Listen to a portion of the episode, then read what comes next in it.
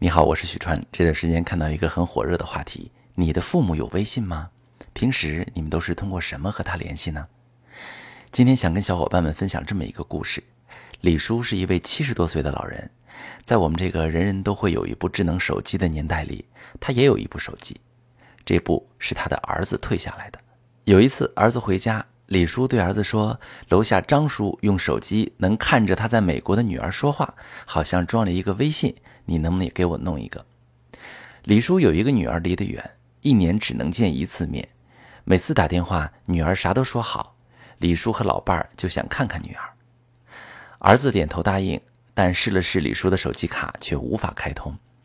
儿子答应李叔，过几天给他买个新卡，再装微信吧。李叔答应了。可是我们很多时候都在随口承诺父母的期待呀，这个过几天一拖就是半年。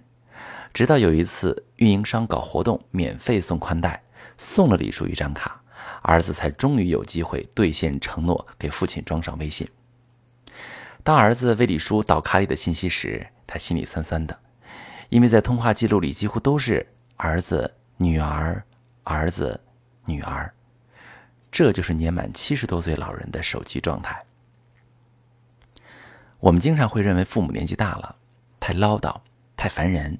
总想让他们有些自己的事儿，跳跳广场舞，打个太极，下个象棋，总之别老烦我们。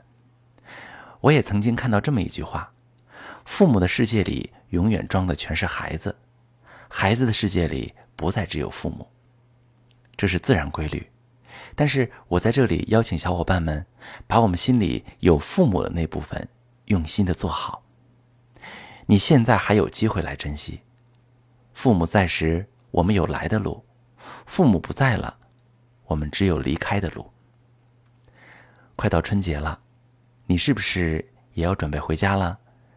让我们一起用心和父母在一起吧。第一，给生你养你的父母一个拥抱，用拥抱来传递你对他们的爱。第二，每天给父母做一件能带来笑容、舒心的事。第三。用心聆听父母的表达，满足他们的心愿。我祝福小伙伴们和父母相聚的每一刻都幸福。